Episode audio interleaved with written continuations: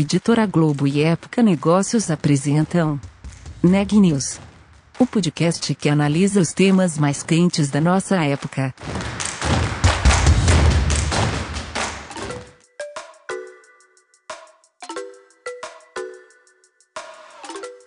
Oi pessoal, tudo bem? Meu nome é Renan Júlio e está começando mais um Neg News, nosso podcast com uma cobertura especial da pandemia do novo coronavírus.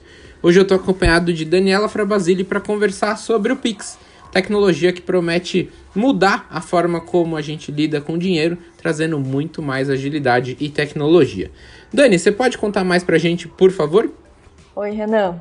Eu conversei com o Carlos Eduardo Peiser, que é diretor de estratégia de PMS e Open Banking do Itaú Unibanco.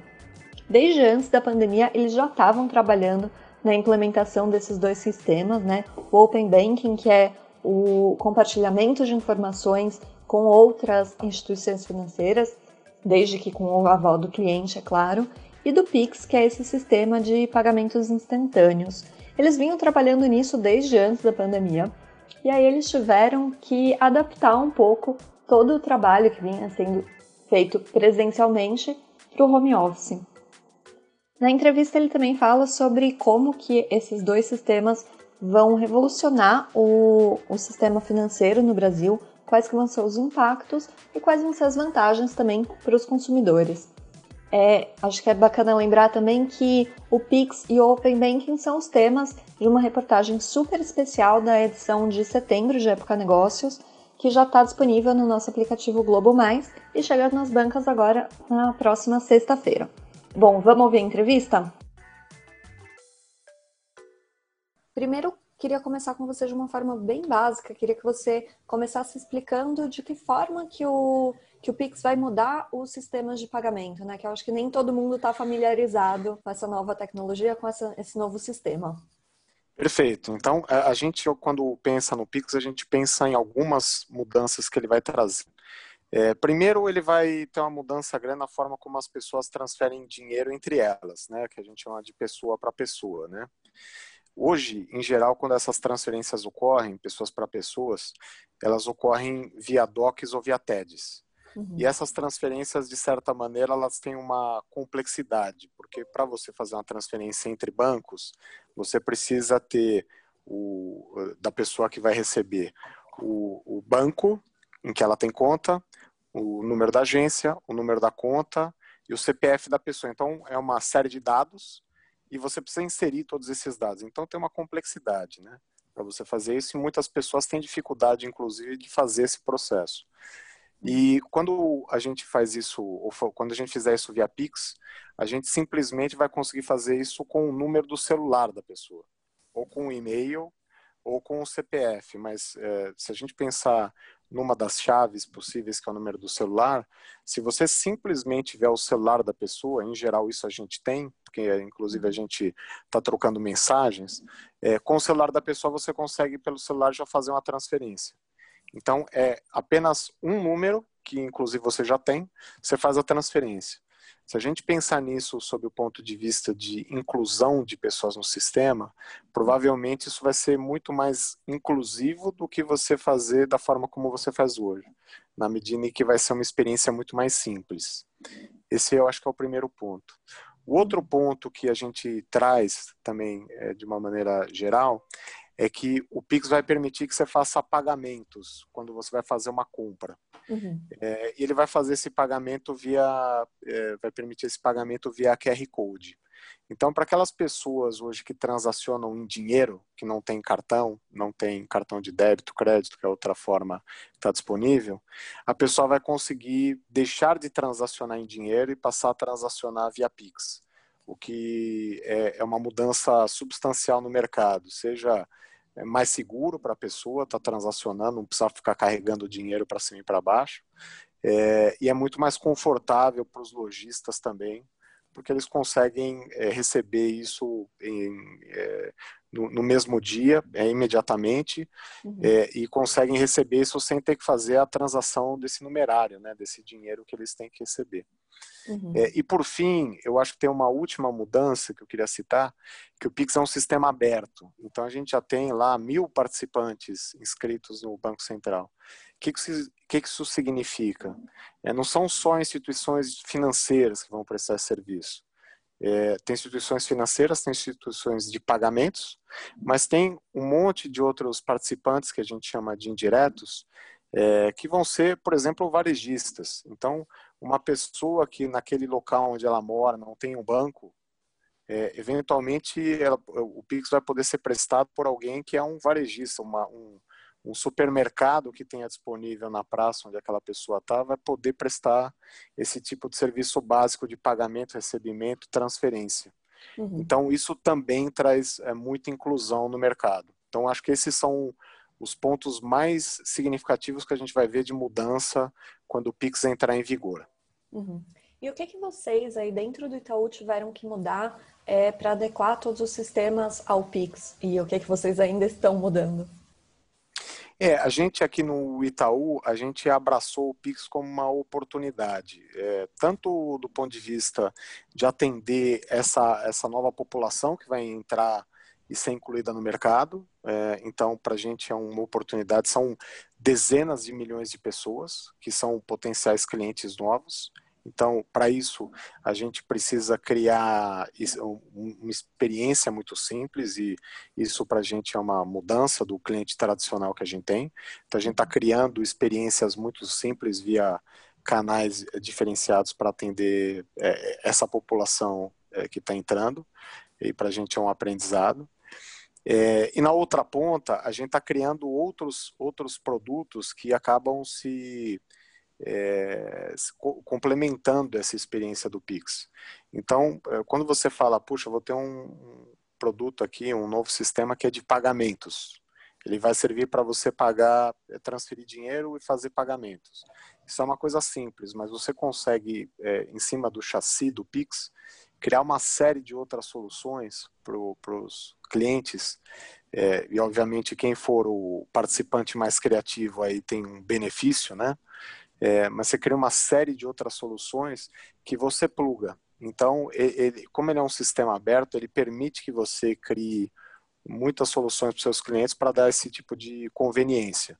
Uhum. Dando um exemplo, e daí a gente sempre dá um exemplo mais óbvio, porque a gente não quer abrir a nossa estratégia, né? Porque uhum. cada participante vai ter a sua estratégia. É, no, que você, no que você faz um pagamento instantâneo, você precisa disponibilizar um empréstimo instantâneo. Porque, uhum. eventualmente, o seu cliente, na hora de fazer o pagamento, você vai dizer para ele: olha, você não tem dinheiro na conta para fazer esse pagamento.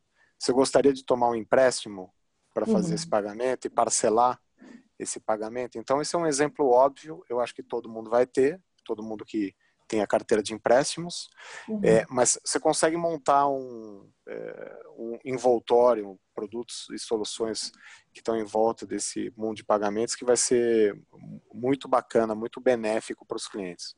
Uhum. E a pandemia, de alguma forma, afetou o cronograma, a implementação do Pix aí dentro do banco? Ela tornou, tornou mais desafiador, sim. Por quê? Porque, de uma certa maneira, nós trabalhamos aqui dentro do banco em comunidades, né? A gente trabalha é, é, comunidades ágeis que fazem é, entregas contínuas. E a forma como essas comunidades trabalham são, são grupos de pessoas que são de tecnologia, de produtos, de operações que estão todas elas no mesmo ambiente, é, colaborando, trabalhando colaborativamente é, para fazer essas entregas de valor.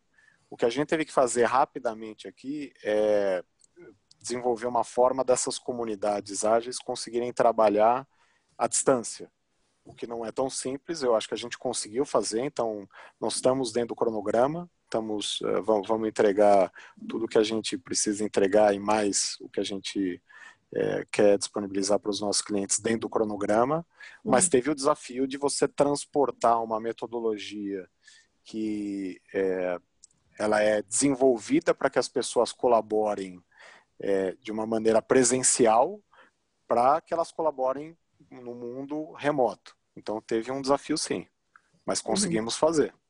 O que que precisou adaptar aí nessa é, cultura para fazer funcionar mesmo remoto? nós colocamos, aí, é, aí, aí o, o, desafio foi maior que só o Pix. Uhum. Nós colocamos 50 mil colaboradores para fazerem trabalho de forma remota. Uhum. Então, a gente, é, o home office para a gente que já estava em teste e a gente teve esse benefício, a gente já tinha é, todos os, uh, toda a infraestrutura para fazer home office, porque a gente estava pilotando em algumas áreas, então a infraestrutura estava toda pronta. É, só que a gente precisou fazer o, a implementação é, em escala desse home office de uma, de uma só vez, não só nós, muitas empresas, mas a gente teve uma escala muito grande, então foram 50 mil pessoas. Então, para o banco, foi o desafio de fazer isso numa escala maciça. 50 uhum. mil pessoas é, trabalhando em home office e a gente, os diversos processos que a gente tem, todos eles foram é, é, adaptados para essa remotização. Uhum. O que, que, a gente precisou fazer? eu acho que do ponto de, de metodologia ágil, eu acho que uma vez que as comunidades já estão trabalhando juntas e já tem um, uma dinâmica boa de trabalho, é mais fácil que elas consigam trabalhar de maneira remota. Então, porque as pessoas já se conhecem, a dinâmica já está lá presente. Então, você consegue, de fato, tirar as pessoas e manter os rituais funcionando, do que se você tiver que montar uma comunidade a partir do zero, é, que seja 100% remota. Então, a gente já estava trabalhando. Quando começou a pandemia, a gente já estava trabalhando no Pix. Uhum foi um benefício também da gente já ter um, pessoas que se conheciam, pessoas que tinham uma dinâmica própria de trabalho em conjunto. Foi desafiador, mas, de novo, estamos num prazo aqui. Não é um prazo é, tranquilo, é um prazo desafiador, mas a gente vai entregar e vamos entregar com uma experiência fantástica para os nossos clientes aqui. Uhum. É, bom, agora com o Pix, a expectativa é ter mais players no mercado de pagamentos. Você mesmo falou aí que são mais de mil participantes. É, como que o Itaú está se preparando para lidar com esse novo cenário que a concorrência é muito maior? É, perfeito. É, acho que a gente vai viver num mundo agora onde é, essas barreiras à entrada elas vão ser cada vez menores para todos os produtos, né? A gente é, a gente ouve muito perguntas do tipo, puxa, quanto que vocês ganham em, em DOCs e TEDs? Porque eu queria saber se vocês vão perder essa receita. Uhum. Mas uh, o que a gente tem pensado aqui dentro do banco é que a gente está tá, é, desde é, três ou quatro anos atrás, nós, nós temos um lema aqui de que nós eh, temos a, a, o cliente no centro, nós colocamos o cliente no centro. E essa centralidade no cliente, o grande objetivo é que o cliente nos escolha como banco. É, isso porque o cliente, de fato, vai ter muitas outras alternativas, ele vai ter muitos outros, como você falou, muitos outros players, muitos outros participantes que vão prover serviços financeiros, e a forma de você fazer com que o cliente te escolha, eu acho que é você prover serviços e prover uma experiência que seja a, a melhor do mercado. Não tem outro jeito de você ganhar o cliente. Não tem, uhum. é, a gente brinca aqui dentro, a gente fala, não tem pegadinha, né? Então não tem pegadinha, não tem como você é, criar uma campanha de marketing, alguma coisa que fale, puxa, eu atraí o cliente. Você realmente precisa da melhor experiência, você precisa do melhor conjunto de soluções, você precisa do melhor gerente atendendo, você precisa dos melhores canais digitais, e é isso que a gente está construindo. A gente está construindo um set de soluções, um set de experiências para os nossos clientes, que a gente acredita que vai fazer com que o cliente nos escolha, independente se a gente vai concorrer com é, 10 concorrentes, 100 mil ou 1 milhão. É, a gente acredita que o cliente vai nos escolher pela qualidade dos nossos serviços e qualidade da nossa experiência. Uhum. E agora em novembro entra também o Open Banking, né? É, quais que são as oportunidades que vocês veem para o Itaú com essa nova regulação? É, o, o, Open Banking entrando, ele torna disponível, é, se, na, na sua base de clientes, é, desde que o cliente te permita, ele torna disponível uma série de dados dos clientes. Então, o cliente vai permitir que você acesse dados desde cadastrais, como dados de contrato que ele tenha nos outros bancos, por exemplo, é, contratos de empréstimos, contratos de taxas e assim por diante. Então, ele torna disponível para qualquer é, banco instituição financeira de pagamentos, ele torna disponível uma série de informações dos clientes. Isso faz com que você, de novo, permita com que você faça é, ofertas muito mais adequadas para os seus clientes. É, uhum. a partir do momento em que você tem mais dados, você conhece o cliente melhor. Conhecendo o cliente melhor, é, o, a oferta, o offering que a gente chama, que é a forma como você compõe as ofertas, ela fica muito melhor. Você consegue eventualmente cobrar um preço mais baixo, porque você consegue entender que aquele cliente tem um risco menor. Você consegue aprovar mais crédito, porque você consegue entender que aquele cliente tem uma capacidade de pagamento maior. Então, é, eu acho que uh, as pessoas dizem que dados são o novo petróleo, né? É, o dado é o que permite com que você conheça o cliente, portanto, faça o melhor offering e faça o melhor apressamento e no final do dia o cliente é, também vai ajudar o cliente a te escolher porque você tem um conhecimento melhor e, portanto, faz a melhor oferta. Uhum. Mas o Open Banking ele também vai é, aumentar a concorrência dos bancos com as fintechs, não? Sem dúvida, porque hoje, até hoje, os dados dos clientes que estavam nos bancos, uhum. eles eram dados é, que só os bancos podiam usar. A partir do momento em que o cliente é, pode portar esses dados, né, tem uma portabilidade de dados, ele pode pegar esses dados e entregar para qualquer participante que ele queira. Ele pode escolher um outro participante e chegar para o banco dele e falar, por favor, entregue esses dados para o outro participante com o qual quero me relacionar. Uhum. É, então, de novo, é, é, tudo, tudo passa pela escolha do cliente. A gente vai viver num mundo onde o cliente tem muito mais capacidade de escolha. E o que a gente precisa fazer é com que o cliente nos escolha. Uhum. É, tudo passa pela gente ser digno da escolha do cliente, se merecer ser a primeira escolha do cliente, é para isso que a gente está brigando. Uhum. E quais que são os desafios aí para que o Itaú se torne a principal escolha do cliente? O que, é que vocês estão planejando para manter essa posição? A gente, a gente já vem fazendo isso há um certo tempo, né? É, não é de hoje. Então, a gente instituiu um programa aqui internamente, que a gente chama de mudança de liga, já faz um certo tempo, que é de fato o, o, o grande objetivo do nosso programa é que a gente possa concorrer não só com eh, as instituições bancárias ou financeiras, mas concorrer com qualquer participante que venha entrar, poder concorrer com eh, grandes empresas de tecnologia, poder uhum. concorrer com outras instituições de pagamento ou até mesmo com instituições de eh, varejistas, ou seja, quem quer que seja que entre. E esse plano, ele passa muito por a gente conhecer melhor o cliente, como eu falei, né? Uhum. Ouvir o cliente, desenvolver produtos junto com os clientes. Então, os clientes têm participado da nossa produtação, como a gente chama, né?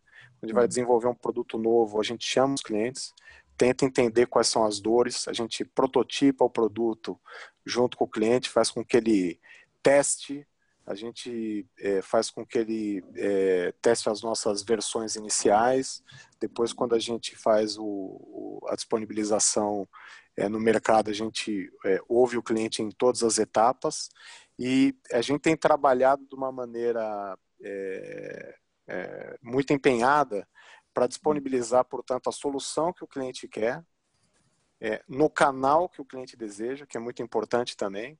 Uhum. Às vezes você fala, ah, o cliente quer esse, é, esse, esse produto, para ele é mais, é, é, é, mais conveniente se for disponibilizado na agência, ou no caixa eletrônico, ou na contratação via telefone celular, ou na contratação via desktop. Cada cliente ele tem uma, uma preferência, cada cliente tem uma coisa um modelo que é mais conveniente.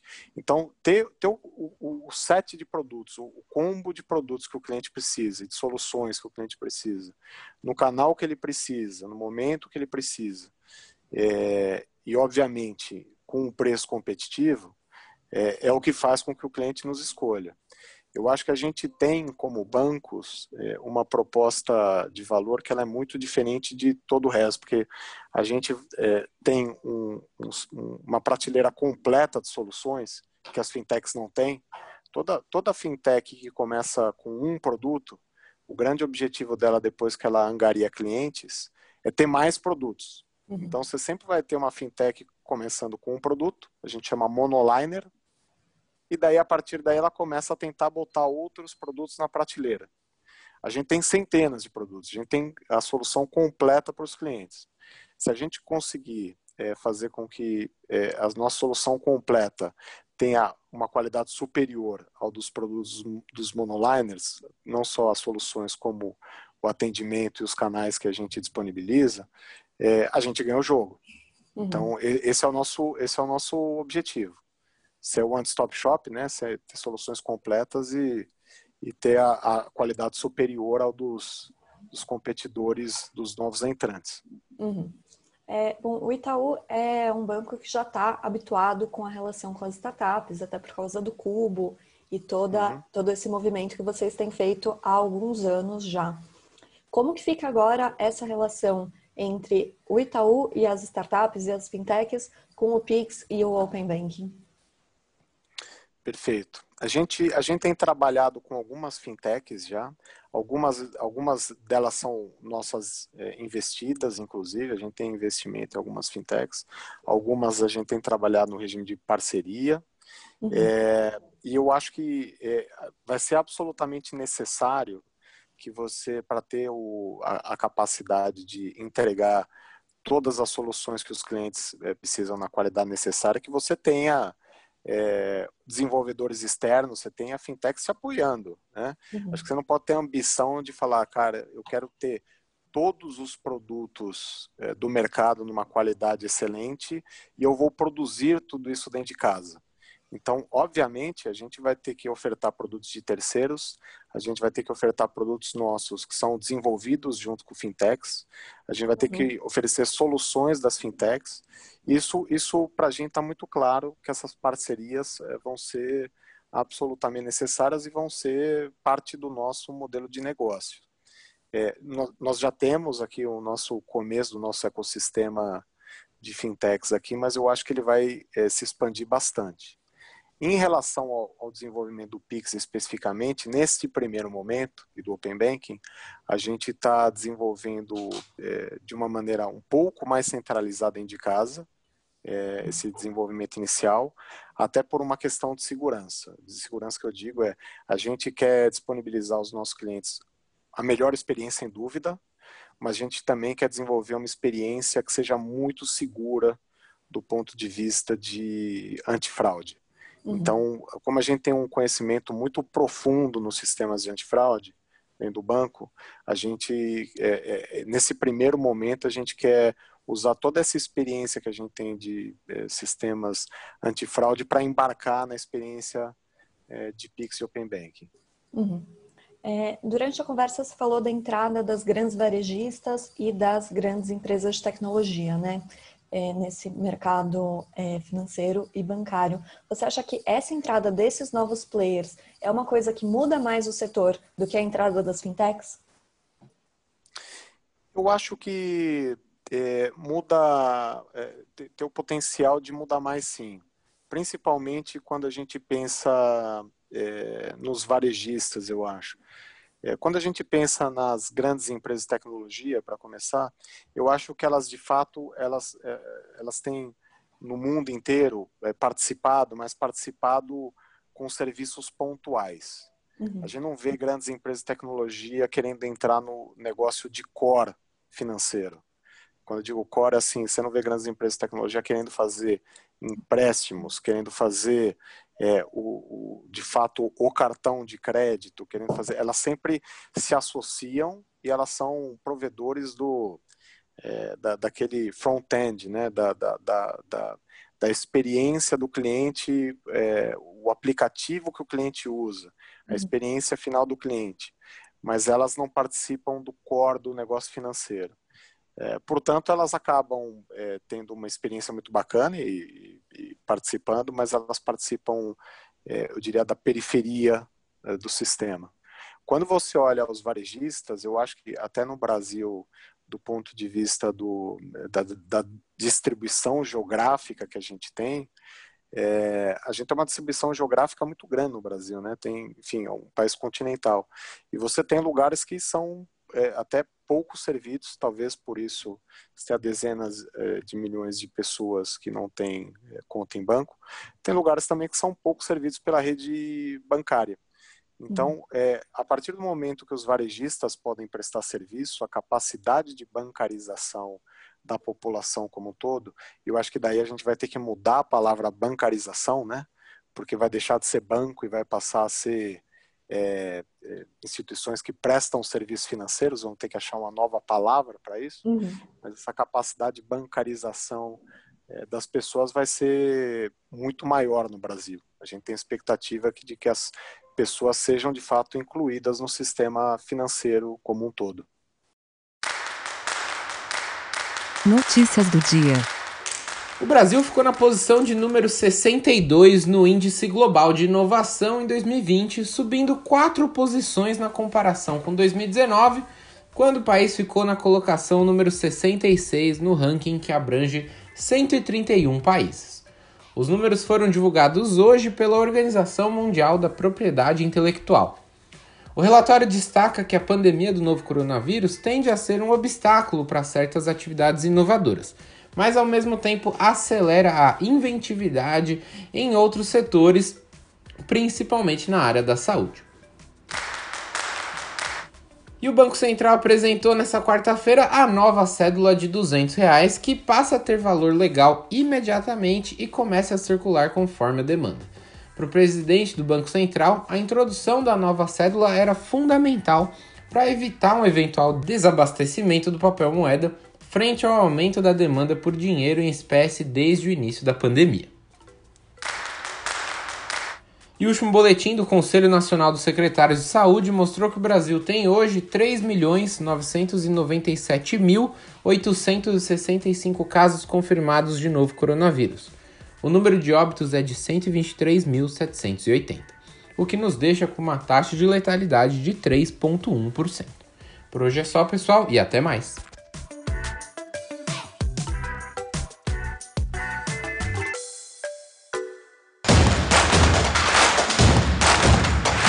Esse podcast é um oferecimento de Época Negócios. Inspiração para inovar. Não deixe de conferir nossos outros podcasts. Presidente Entrevista Presidente. The Office. E os negócios da nossa época. Ouça, acompanhe, compartilhe. Vamos fazer deste podcast o nosso ponto de encontro.